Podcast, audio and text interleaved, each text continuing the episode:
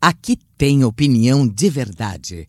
Alfredo Bessoff, com você nos assuntos que interessam ao Brasil. Uma das grandes dúvidas que cerca o ser humano na sua relação com Deus é sobre como é o paraíso, como seria esse lugar no qual eu acredito que eu vá viver depois da morte, que é na vida eterna. Sobre essa questão, mas de uma outra abordagem sobre um paraíso terrestre que já existe, eu quero conversar com você.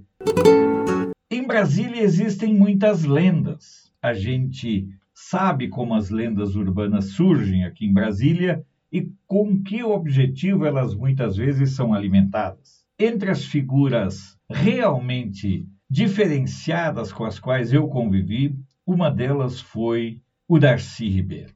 Independente da questão ideológica, o Darcy Ribeiro era um excepcional papo, uma conversa sempre agradável. Ele era sempre bem-humorado, desde que não se tocasse no calcanhar dele, que era a verdadeira devoção que ele tinha pelo Brizola. Tirando esse aspecto, Darcy Ribeiro era um homem muito culto. E uma vez, numa roda de discussão falando sobre questões religiosas, ele disse: Eu sei que o paraíso existe e todo mundo ficou olhando. E, na verdade, ele disse: o paraíso existe e é o Senado Federal. E essa é uma verdade. Não existe entre os poderes da República nada parecido com o Senado. Acreditem, um senador manda muito mais do que um ministro de Estado. Um senador tem o poder maior em relação a controlar o STF do que o próprio presidente da República. Essa é uma questão que muitas vezes as pessoas não prestam atenção.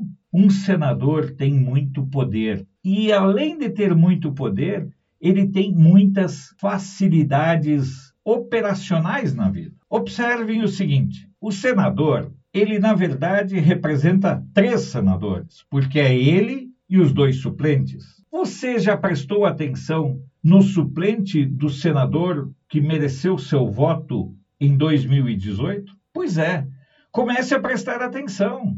Via de regra, os senadores usam parentes para colocar como suplentes, porque se o Senado é o paraíso, nada melhor do que levar um parente junto para o paraíso. Questiona-se muito essa questão do suplente. Mas por que será que nenhum senador até hoje teve coragem de propor o fim da figura do suplente? Na minha opinião, qualquer mudança política no Brasil passa pelo fim dos suplentes e senadores. Todos. E penso o seguinte: quando um senador se afastar para ocupar um cargo de ministro, ele precisa renunciar ao mandato e entrar em seu lugar o segundo colocado, não o seu suplente. Observe o caso do Ciro Nogueira. Ele deixou de ser senador para ser ministro do governo Bolsonaro. Quem entrou? Sua mãe.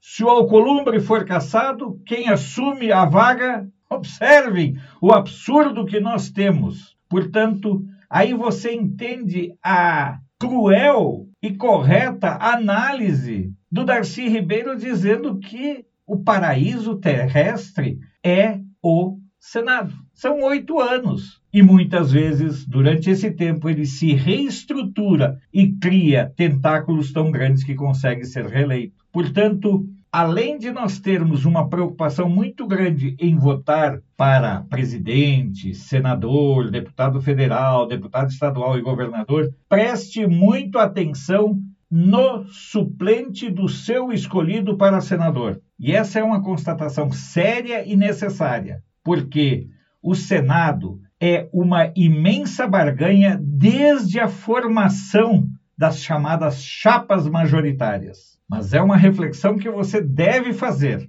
antes de votar.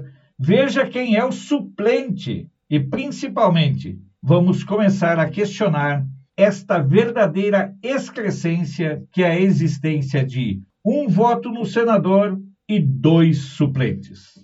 Pense nisso enquanto eu lhes digo até amanhã. Esse foi Alfredo Bessoff, direto de Brasília. Apoio Feira dos Importados, o maior centro de compras da capital federal, onde você encontra de tudo em um só lugar. Até a próxima!